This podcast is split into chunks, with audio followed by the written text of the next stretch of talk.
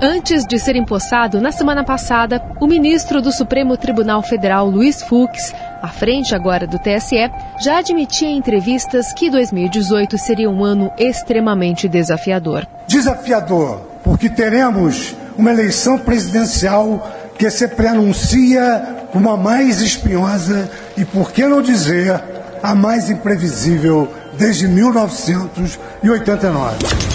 Para começar, é o Tribunal Superior Eleitoral que deverá editar as normas que regularão as eleições de outubro. Entre essas normas, é, a gente vai ter justamente aquelas que vai, de alguma forma, trazer parâmetros para a justiça eleitoral julgar as chamadas fake news.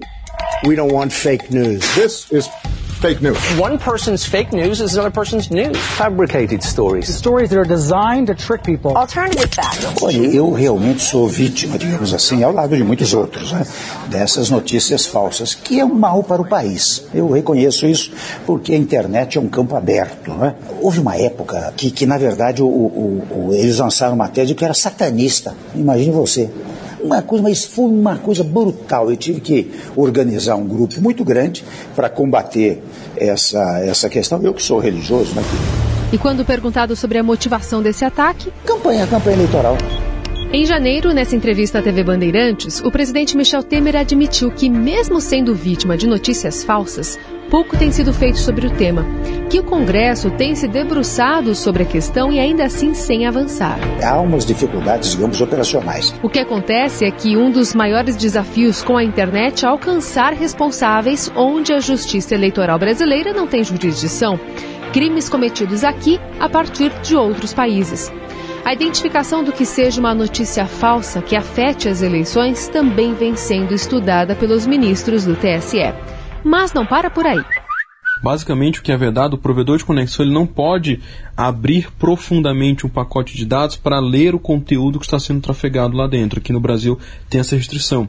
Então você tem a tranquilidade que se você mandar um e-mail, por exemplo, o teu provedor de conexão não vai ter acesso ao conteúdo daquela mensagem. Isso está protegido também pela, pela neutralidade de rede. E aí isso traz uma consequência, né? Então, imagina que tem sido trafegado um conteúdo de fake news pelo seu aplicativo de troca de mensagens preferido. O teu provedor de conexão por uma vedação legal, não vai conseguir impedir que esse conteúdo seja trafegado. Então, se forem encaminhadas mil mensagens falsas sobre determinado candidato, o provedor de conexão ele não tem responsabilidade em relação àquele conteúdo que é trafegado, justamente porque a ele é vedado ter acesso a esse tipo de informação. Esse paradoxo, exposto pelo advogado Caio César Carvalho Lima, especialista em direito digital, tem outro agravante. Segundo o Marco Civil da Internet, aplicativos como o WhatsApp são obrigados a remover conteúdo após uma ordem judicial. E aí começa uma grande discussão porque ele vai falar que é, a dinâmica dele não torna possível a remoção desse conteúdo nem com ordem judicial. Justamente porque ele fala, depois que a mensagem é enviada pelo usuário, aquilo é criptografado, só vai ser aberto quando chegar na ponta. E depois que chegar na ponta, acabou. Por isso que a gente teve aqueles bloqueios todos que aconteceram. E chegou ao Supremo Tribunal Federal, que ainda não decidiu especificamente o caso que chegou até lá ao Supremo para debate. Então vai ser realmente uh, uma situação preocupante. Quanto mais a gente puder se preparar, melhor. Agora, como que a gente se prepara? Para o ouvinte uh, tomar cuidado. Checar as informações, né, Carolina? Nem tudo aquilo que a gente vê na internet é verdade. Parece simples, mas o brasileiro tem se mostrado um eficiente compartilhador de conteúdo na rede. Outro agravante, ressalta o advogado eleitoral Alberto Luiz Rolo, professor da Universidade Presbiteriana Mackenzie, é que vivemos tempos de extremismos em que o bom senso deixou de ser um senso comum. O ministro Gilmar Mendes saiu do comando do TSE sem resolver o impasse. Enquanto nos Estados Unidos, líderes da comunidade americana de inteligência expressam convicção de que a interferência contínua da Rússia representa uma ameaça também às eleições legislativas deste ano no país, Aqui, tenta-se obter resultados a partir da criação de um canal de comunicação entre a Justiça e os provedores para facilitar a remoção de conteúdos considerados ofensivos ou falsos. O grupo de trabalho foi retomado pelo ministro Fux antes mesmo de assumir oficialmente as funções.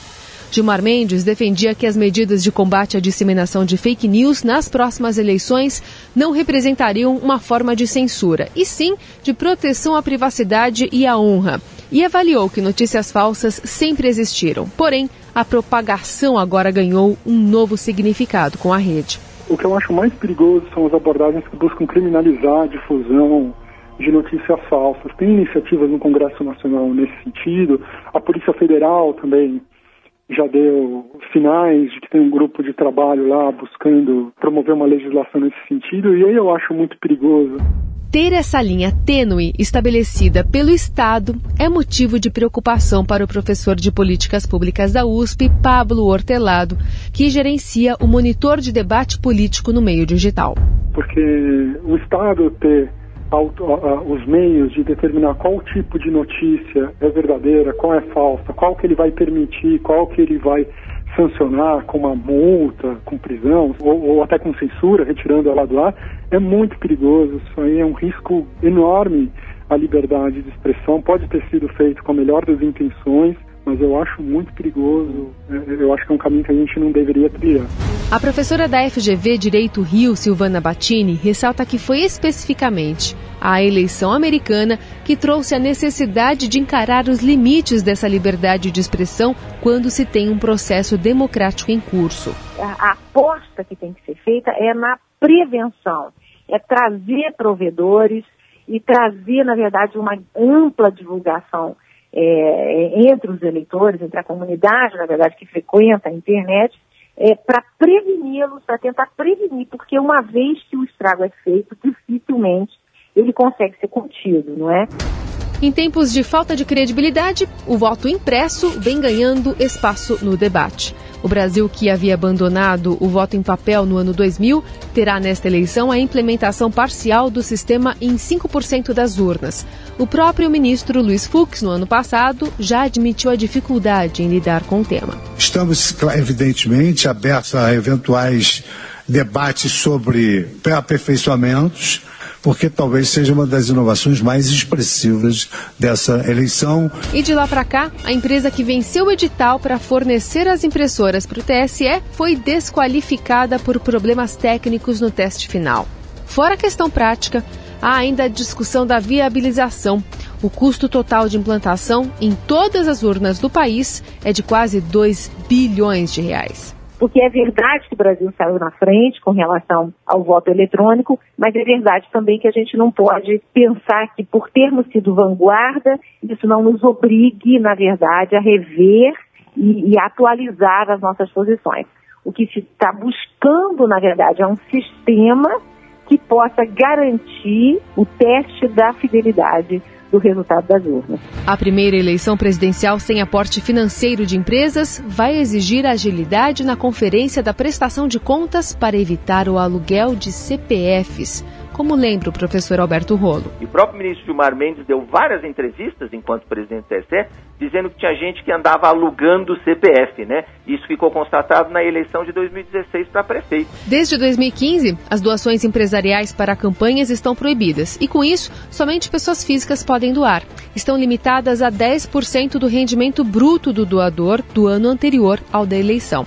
Na visão do cientista político Rafael Cortes, talvez o item mais desafiador da lista do novo presidente do TSE seja manter a celeridade da justiça eleitoral, alinhando todos os itens que abordamos aqui na reportagem. Um dado que mostra como a questão da agilidade é fundamental nessa, nesse modelo de governança eleitoral foi o fato de que o TSE só foi julgar a legalidade da chapa vitoriosa em 2014, o ano passado.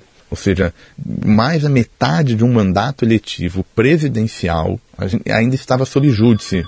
E agora, pensando em 2018, vai ser uma enxurrada de decisões, naturalmente com um impacto menor do que é, dar a legalidade ou não da chapa vitoriosa para uma eleição presidencial, mas ainda assim não deixa de ocorrer esse problema. Definindo as pautas com rapidez, o órgão impedirá inúmeros contratempos. Por exemplo, que quem é inelegível possa fazer longas campanhas e ser votado no dia da eleição.